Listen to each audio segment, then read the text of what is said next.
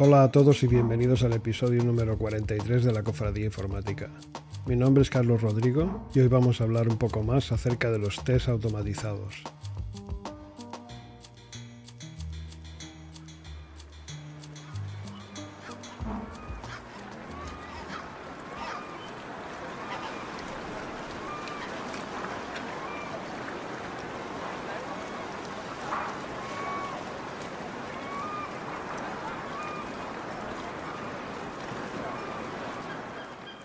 Hoy vamos a ver algunos conceptos y vocabulario básico relacionado con el tema de los test automatizados.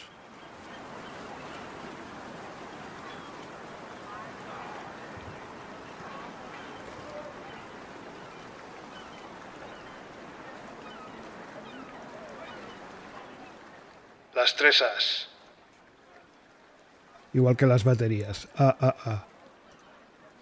¿Qué significa? Arrange, act and assert.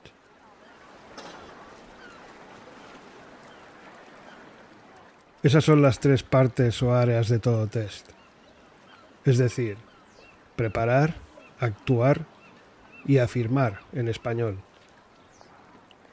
En el área arrange declaras todas las condiciones previas y entradas necesarias. En el área act haces algo sobre el objeto o método bajo prueba.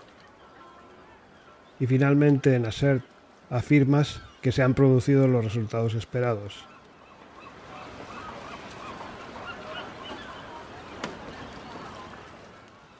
Should. En las discusiones sobre las pruebas de integración, el proyecto probado se denomina frecuentemente System Under Test o SUT, para abreviar, que significa en español sistema bajo prueba. Algunos consejos. Al crear un proyecto de prueba para una aplicación, separa las pruebas unitarias de las pruebas de integración en diferentes proyectos.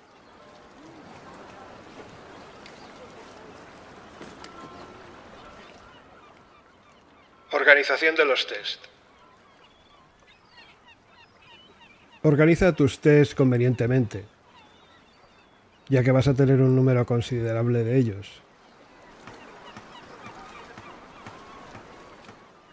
Yo suelo crear un archivo de clase que contiene todos los tests que necesito para probar todas las operaciones CRUD de una aplicación o proyecto. Si la aplicación es grande, creo una carpeta a la que llamo CRUD y que contiene diversos archivos de clase cada uno conteniendo esos tests de las operaciones CRUD. Después creo otra carpeta llamada Validators, que prueba los validadores que me he creado yo mismo para validar el modelo de datos. Es decir, los puedes organizar eh, en categorías de funcionalidad. Teniendo en cuenta esto, eh, podemos decir que la estructura y organización de un proyecto de test puede variar en función de lo que haga la aplicación y de la naturaleza del negocio para el que estás trabajando. En algunos casos, y debido a la complejidad de ciertos métodos de tu aplicación, los cuales aceptan un número considerable de parámetros que además son opcionales, es posible que decidas crear un archivo de clase que contenga solo los tests que prueban ese método en cuestión. Algunos sistemas de test permiten colocar atributos especiales para categorizar los tests. El atributo Test Category del sistema de Microsoft, por ejemplo.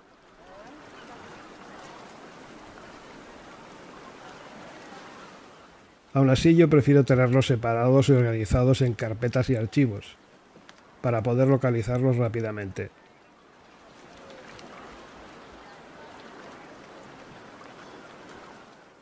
Nombrando las cosas. En un capítulo anterior hablé de lo difícil que es nombrar las cosas adecuadamente. Bien, en el área que nos ocupa hoy ocurre lo mismo. Es muy importante que los nombres de tus test sean adecuados.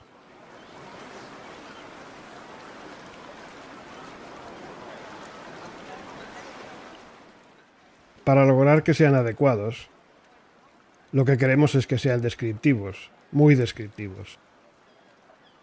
Así pues, a la hora de nombrar los test, no escatimes en palabras. De hecho, los nombres de los test suelen ser bastante largos. Frases enteras, sentencias, diría yo. La frase debe hacer referencia explícita a la afirmación o assertion principal del test.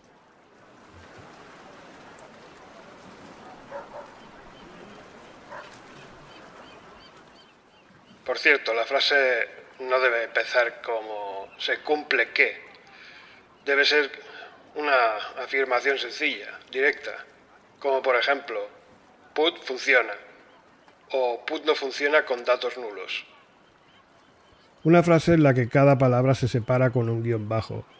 No uses la notación camel aquí.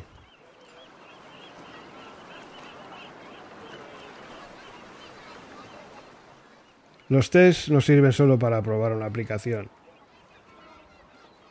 También sirven para documentar una aplicación. Si al entrar en una compañía heredas un proyecto escrito por un desarrollador que ya ni siquiera está en la compañía, te gustará contar con la ayuda inestimable de unos buenos tests, correctamente organizados y nombrados, cuyos nombres hablan por sí mismos.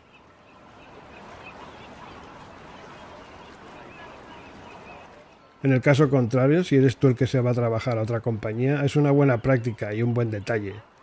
Dejar detrás de ti unos buenos tests. Es una marca de profesionalidad, digamos.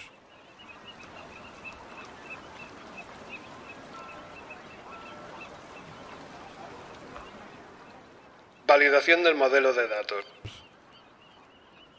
No se puede probar el modelo de datos desde un test unitario.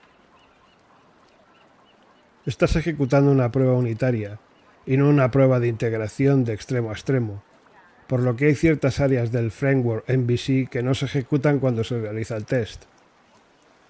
Como ya sabes, las clases que representan entidades de la base de datos pueden ser decoradas con atributos especiales. Gracias a las data annotations que sirven para especificar si un campo es requerido, su longitud máxima, y otras reglas de validación. Esos atributos son metadatos que solo el framework MVC reconoce en tiempo de ejecución y no durante un test unitario, ya que el enlazador de modelos los lee únicamente cuando se ejecuta la aplicación de verdad. Así pues, si quieres que se validen los modelos, entonces se necesita un test de integración. De lo contrario, el sujeto bajo prueba o SUD, el controlador, debe tener su model state actualizado manualmente desde el test para que se comporte como se esperaba cuando se ejecute el test.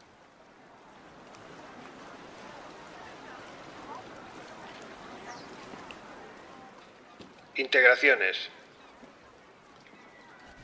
Hay ciertos conceptos con los que debes estar familiarizado, ya que son la razón de ser de los tests automatizados. Estos conceptos ilustran lo que viene a continuación de los tests automatizados.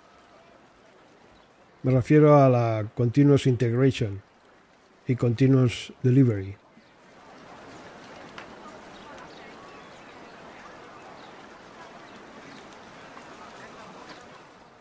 Continuous Integration o integración continua. Los equipos de desarrollo que practican la integración continua fusionan sus cambios con la rama principal de un proyecto dado, con la mayor frecuencia posible. Los cambios del desarrollador se validan creando una compilación y ejecutando pruebas automatizadas contra la compilación.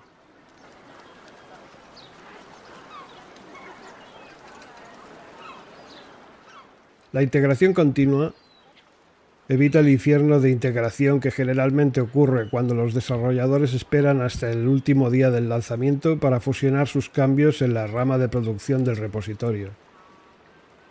La integración continua pone un gran énfasis en los test automatizados, para verificar que la aplicación no se rompa cada vez que se ejecuta un commit en la rama principal del repositorio de código de un proyecto.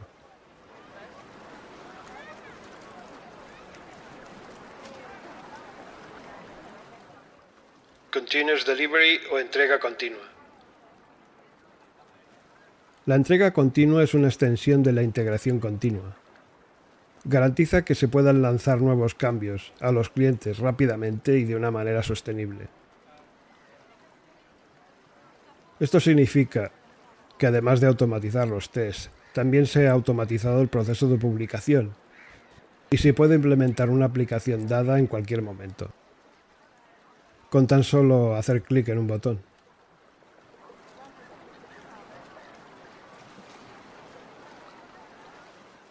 En teoría, con la entrega continua, puedes decidir publicar diariamente, semanalmente, quincenalmente o lo que se adapte a los requerimientos de tu proyecto. Y esto tiene mucho que ver con Scrum y sus sprints, asunto que hemos cubierto hace tiempo en otro episodio.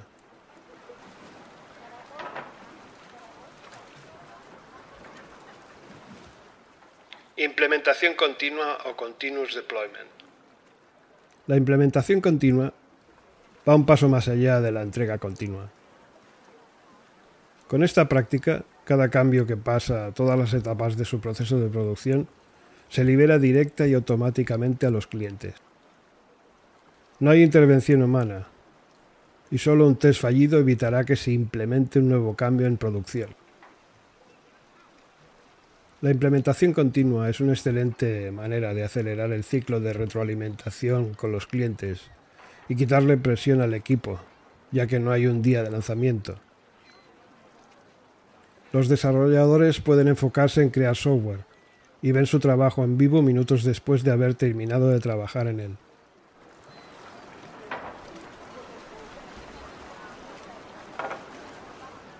En resumen, la integración continua es parte de la entrega continua y la implementación continua. Y la implementación continua es como la entrega continua, excepto que todo se lleva a cabo automáticamente. Hay libros bastante gordos hablando solo de test automatizados. Podrías hacerte con uno, es una buena inversión.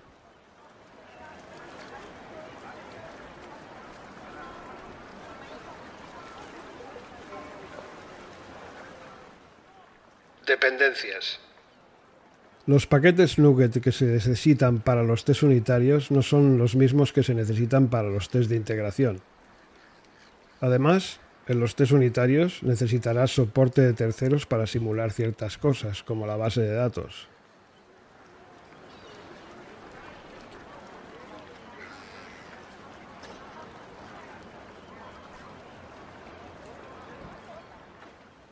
Bien, eso ha sido todo por hoy. Disfruta de tu café y hasta la próxima.